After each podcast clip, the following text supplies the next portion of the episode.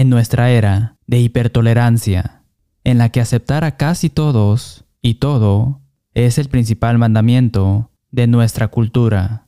La gente lo ve al menos como una falta de educación al confrontar la inmoralidad y la falsa doctrina. Sin embargo, aquellos cristianos que se han dado cuenta del hecho de que las escrituras y no la cultura establece el tono para el habla y el comportamiento cristiano, también se darán cuenta de que tienen la obligación de confrontar a otros discípulos de Jesús en su esfera de influencia que abandonan la enseñanza de Jesús y los apóstoles con humildad y respeto. Primera de Pedro capítulo 3, versículo 15. De hecho, el apóstol Pablo nos dice expresamente en 2 de Timoteo capítulo 3, versículos 16 y 17.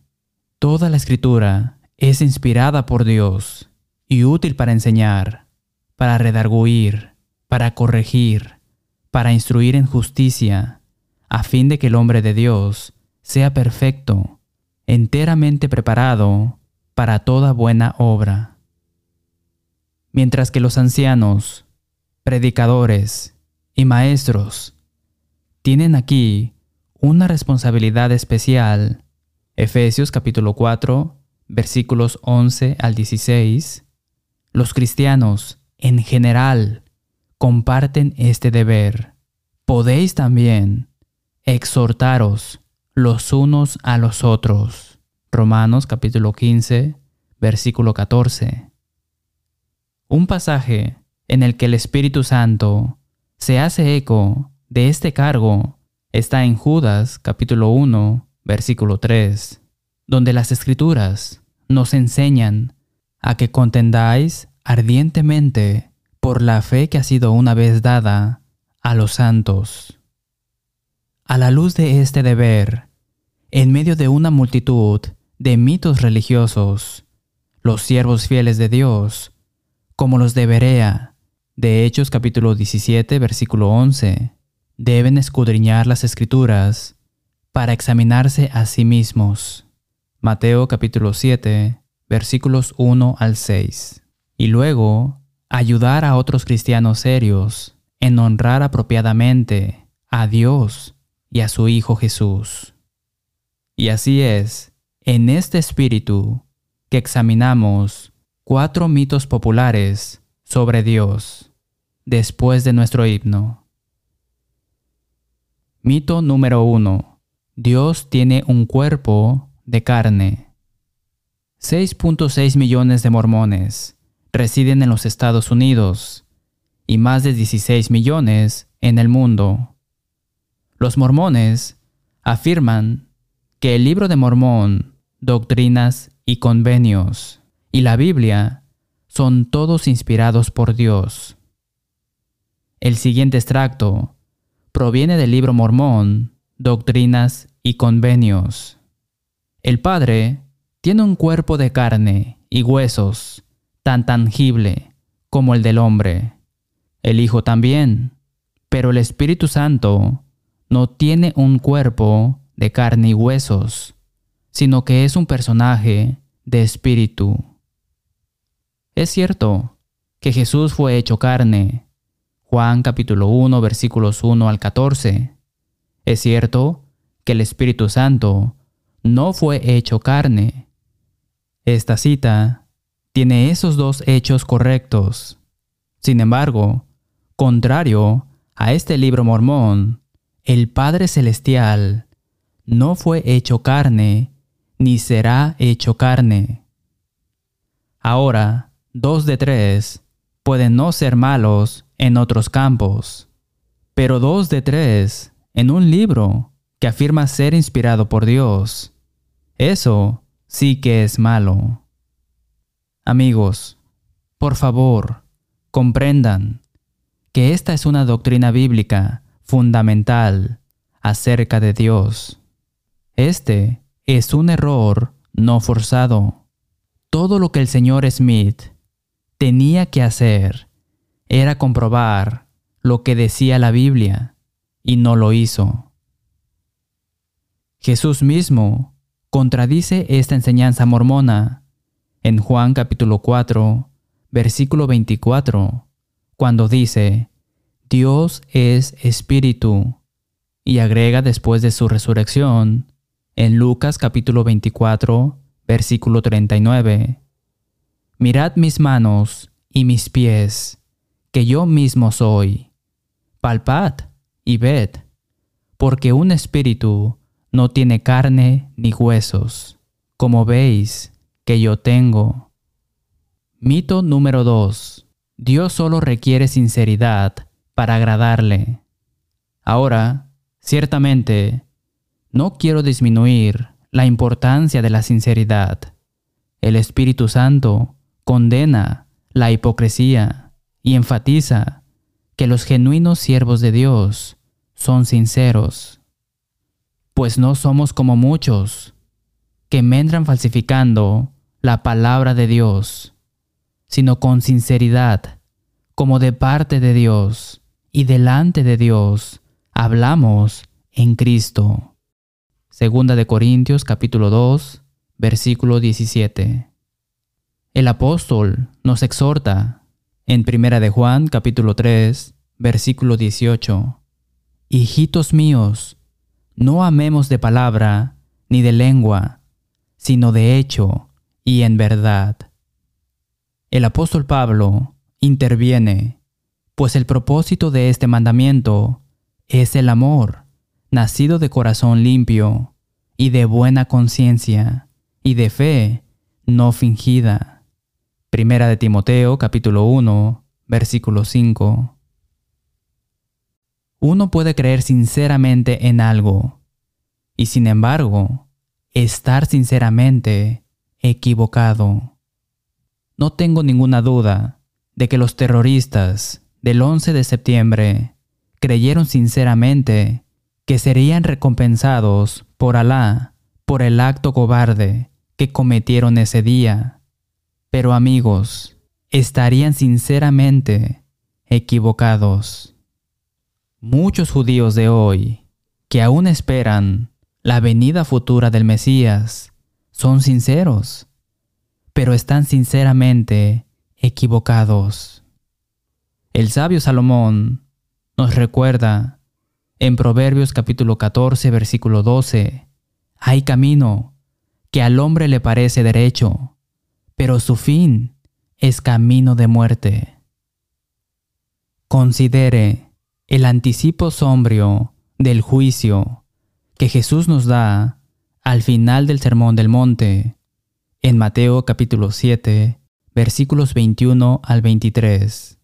No todo el que me dice Señor, Señor, entrará en el reino de los cielos, sino el que hace la voluntad de mi Padre, que está en los cielos. Muchos me dirán en aquel día, Señor, Señor, ¿No profetizamos en tu nombre, y en tu nombre echamos fuera demonios, y en tu nombre hicimos muchos milagros? Y entonces les declararé, nunca os conocí, apartaos de mí, hacedores de maldad.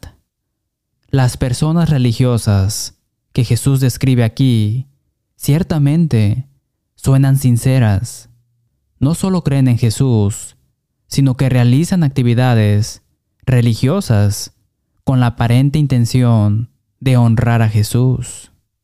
Pero una vez más, se engañaron a sí mismos y se quedaron cortos. Luego, Jesús concluye su sermón volviendo a enfatizar cuán importante es hacer lo que el Señor nos dice que hagamos. Cualquiera pues que me oye estas palabras y las hace, le compararé a un hombre prudente que edificó su casa sobre la roca. Descendió lluvia, y vinieron ríos, y soplaron vientos, y golpearon contra aquella casa, y no cayó, porque estaba fundada sobre la roca. Pero cualquiera que me oye estas palabras y no las hace, le compararé a un hombre insensato que edificó su casa sobre la arena, y descendió lluvia, y vinieron ríos, y soplaron vientos, y dieron con ímpetu contra aquella casa, y cayó, y fue grande su ruina. Mateo capítulo 7 versículos 24 al 27. Luego, por supuesto, el Espíritu nos proporciona en el libro de los Hechos una demostración del libro de texto de un individuo sincero que sin saberlo hizo el trabajo sucio del diablo. El apóstol Pablo reflexionó sobre sus días antes de su reunión de venir a Jesús en el camino a Damasco, en Hechos capítulo 26, versículos 9 al 11. Yo ciertamente había creído mi deber hacer muchas cosas contra el nombre de Jesús de Nazaret, lo cual también hice en Jerusalén. Yo encerré en cárceles a muchos de los santos, habiendo recibido poderes de los principales sacerdotes, y cuando los mataron, yo di mi voto. Y muchas veces, castigándolos en todas las sinagogas, los forcé a blasfemar, y enfurecido sobremanera contra ellos, los perseguí hasta en las ciudades extranjeras. ¿Cree que Pablo pecó en todo esto? Absolutamente. Y sin embargo, también dijo en Hechos capítulo 23, versículo 1, Entonces Pablo, mirando fijamente al concilio, dijo, Varones hermanos, yo con toda buena conciencia he vivido delante de Dios hasta el día de hoy. Sin embargo, Saulo de Tarso pecó gravemente y se dirigía al infierno hasta su conversión.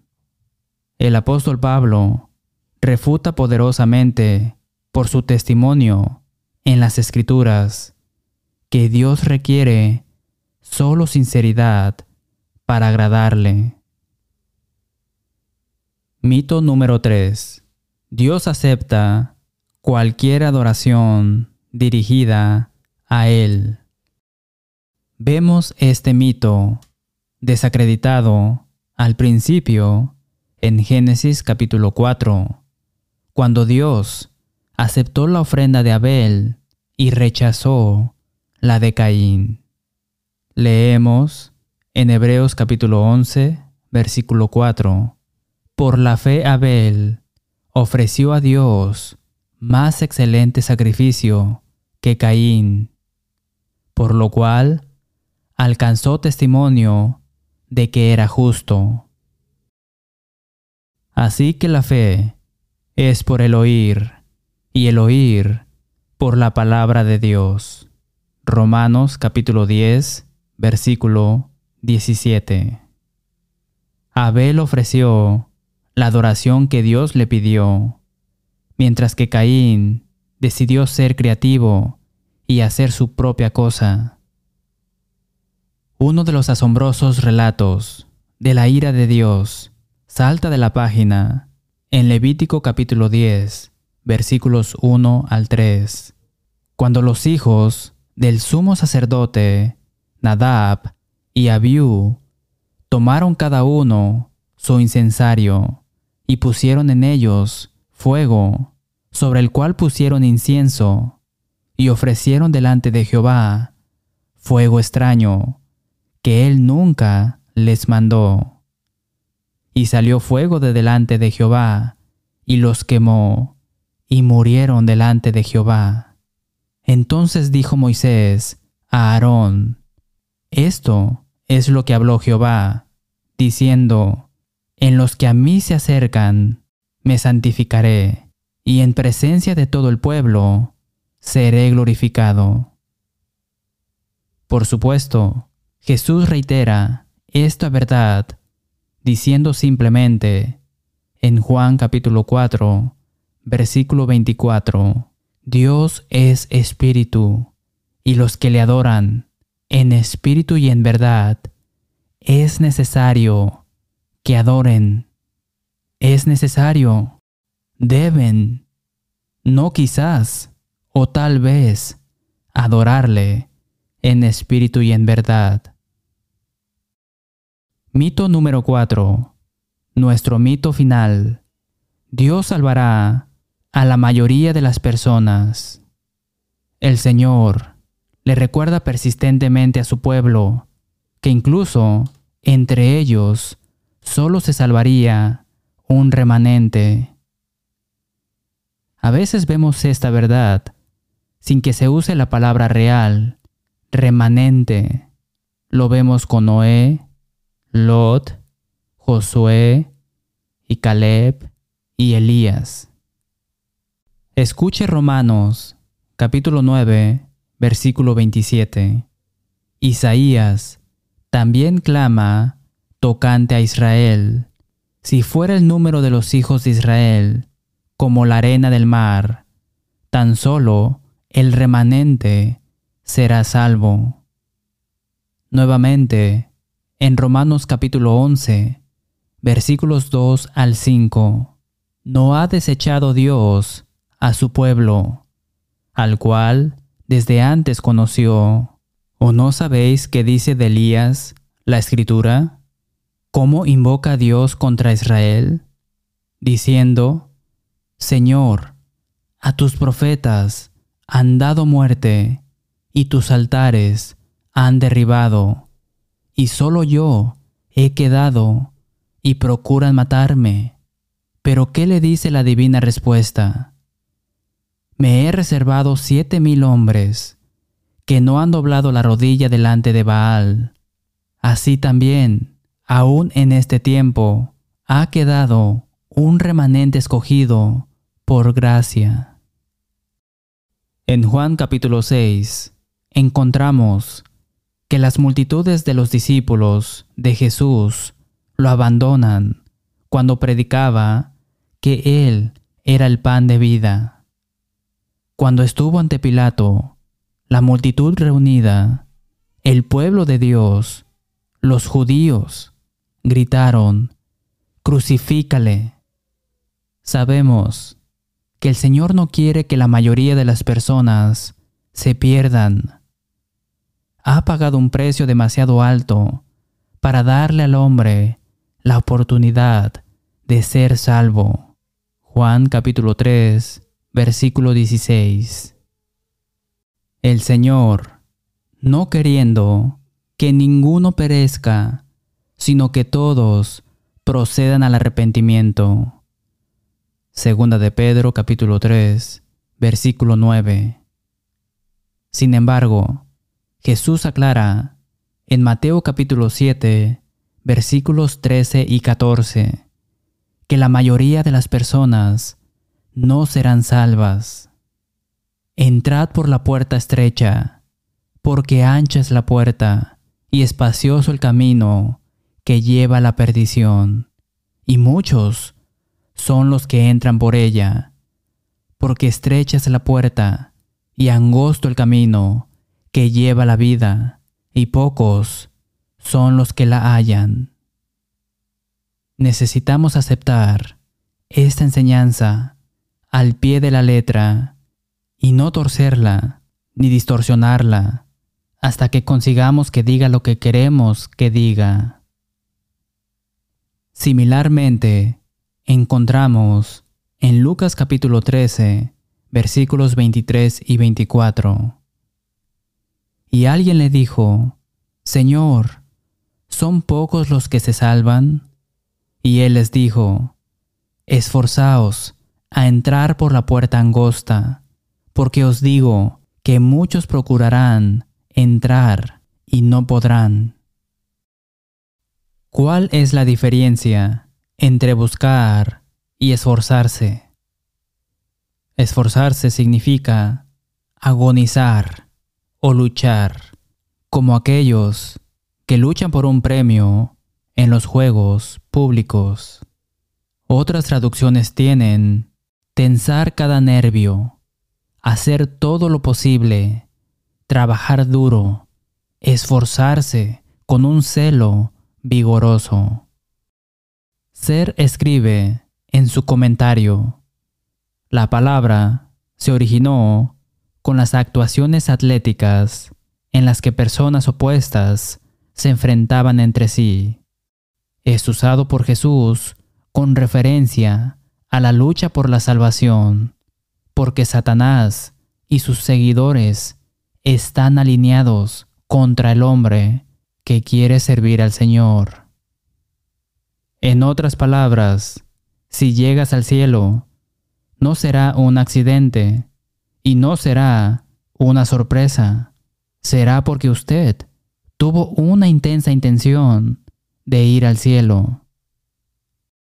Ahora, si le preguntas a alguien en el cinturón de la Biblia si quiere ir al cielo, normalmente dirá que sí. Pero ahora, la persona promedio que dice ser cristiana no se va a agobiar, no se va a incomodar para llegar al cielo. Si pueden entrar sin problemas, genial. Pero ¿cuántos van a hacer, como dice Jesús, y esforzarse, luchar, tensar todos los nervios y hacer todo lo posible para llegar al cielo?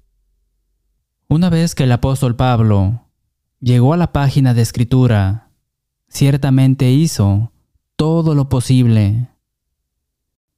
La etimología de la palabra esforzarse naturalmente sugiere el espíritu del apóstol Pablo en Primera de Corintios, capítulo 9, versículo 24. ¿No sabéis que los que corren en el estadio, todos a la verdad corren, pero uno solo se lleva el premio? corred de tal manera que lo obtengáis. Verá la diferencia entre buscar entrar al cielo y luchar por entrar. Es la diferencia entre querer ir al cielo y desear tanto ir al cielo que nadie te lo negará. ¿Y por qué debemos esforzarnos, tensar y luchar para entrar al cielo? porque Satanás desea zarandearnos como al trigo. Anda como león rugiente, buscando a quien devorar. Está al acecho, buscando personas que no están prestando atención a su bienestar espiritual.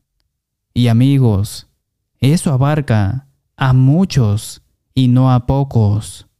Y ese es el punto de Jesús en Mateo capítulo 7 Debemos esforzarnos, tensar y luchar para entrar al cielo, porque Satanás nos seduce y nos aleja de la devoción sincera a Jesús con las luces brillantes, las campanas y los silbatos del mundo. Primera de Juan capítulo 2 versículos 15 al 17. No améis al mundo ni las cosas que están en el mundo.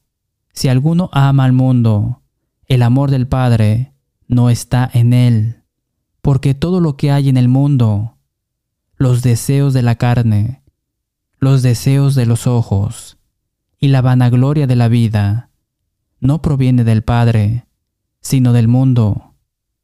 Y el mundo pasa, y sus deseos, pero el que hace la voluntad de Dios, permanece para siempre.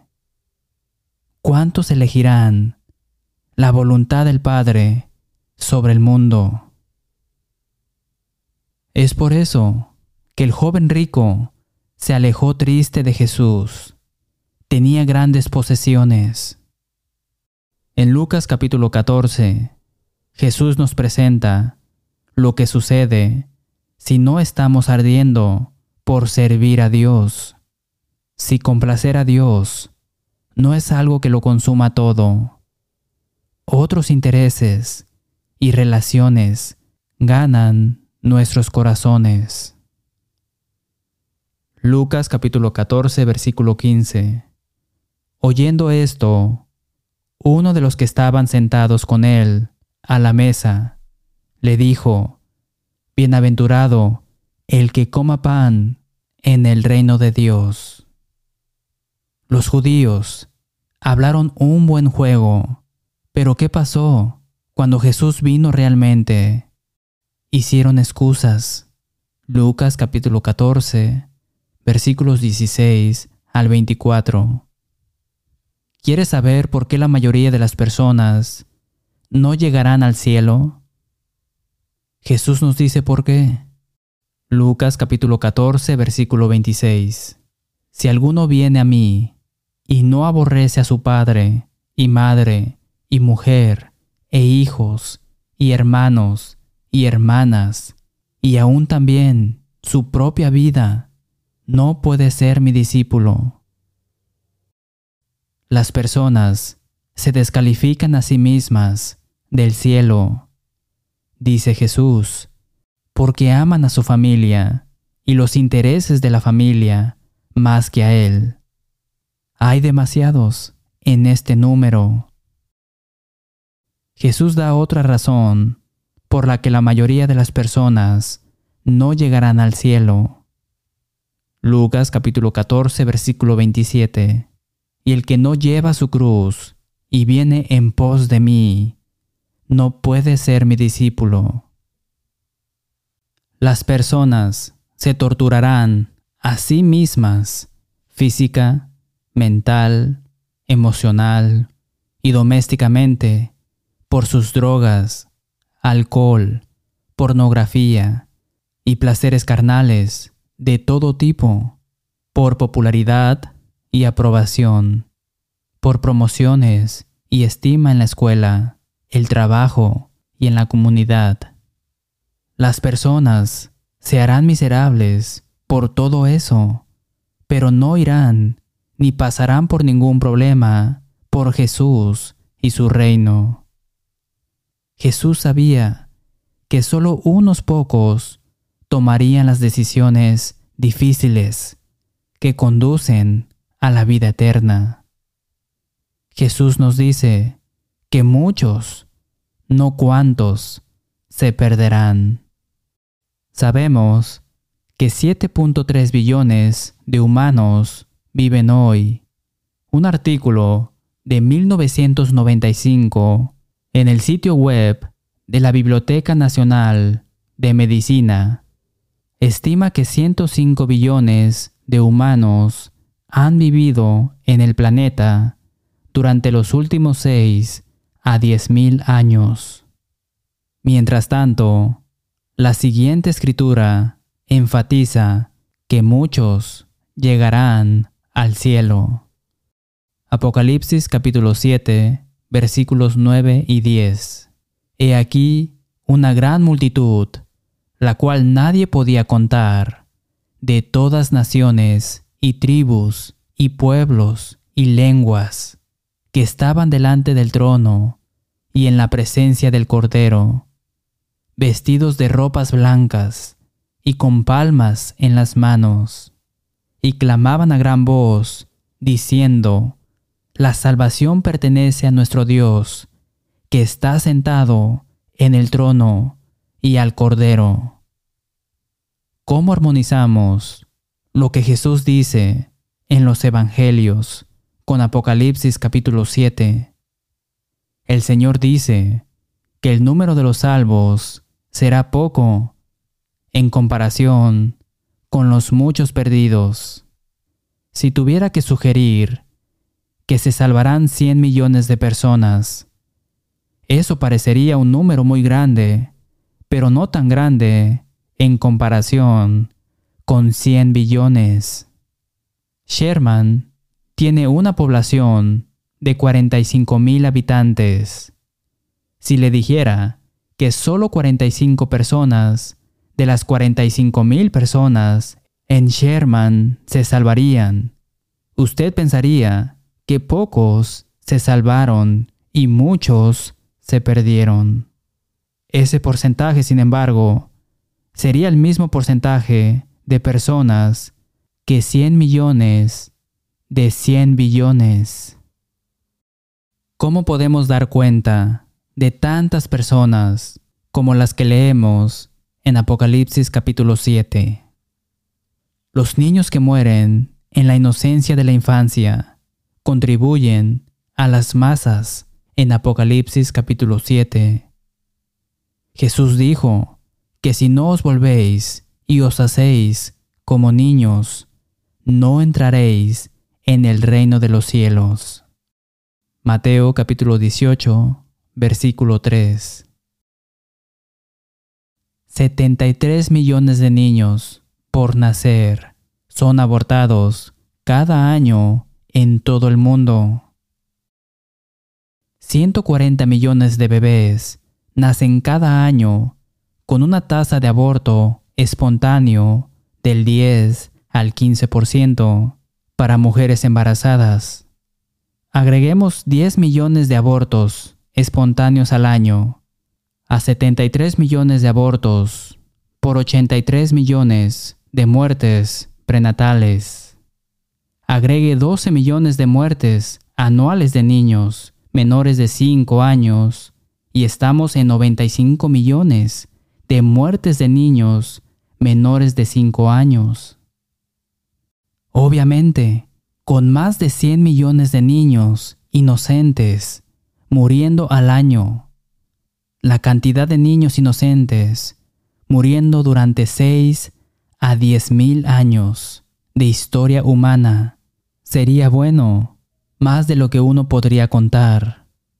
Jesús tenía razón acerca de que pocos se salvan en comparación con el número de perdidos, pero los que se salvan a lo largo de seis mil años de historia humana serán más de los que el hombre puede contar. Volveremos para una palabra final después de nuestro himno. Gracias por ver y sintonizar, dejando que la Biblia hable. Oramos para que haya escuchado a Dios hablarle a través de su palabra. Llámenos para obtener una copia gratuita del número 1391. Cuatro mitos populares sobre Dios. También ofrecemos el curso de estudio bíblico La verdad libera, sin cargo alguno. Visite letthebiblespeak.com para ver videos, escuchar audios o leer transcripciones del programa. En nombre de las congregaciones enumeradas en breve, decimos con el apóstol Pablo, cuando escribió en Romanos capítulo 16, versículo 16, os saludan todas las iglesias de Cristo. Hasta la próxima semana y que Dios les bendiga.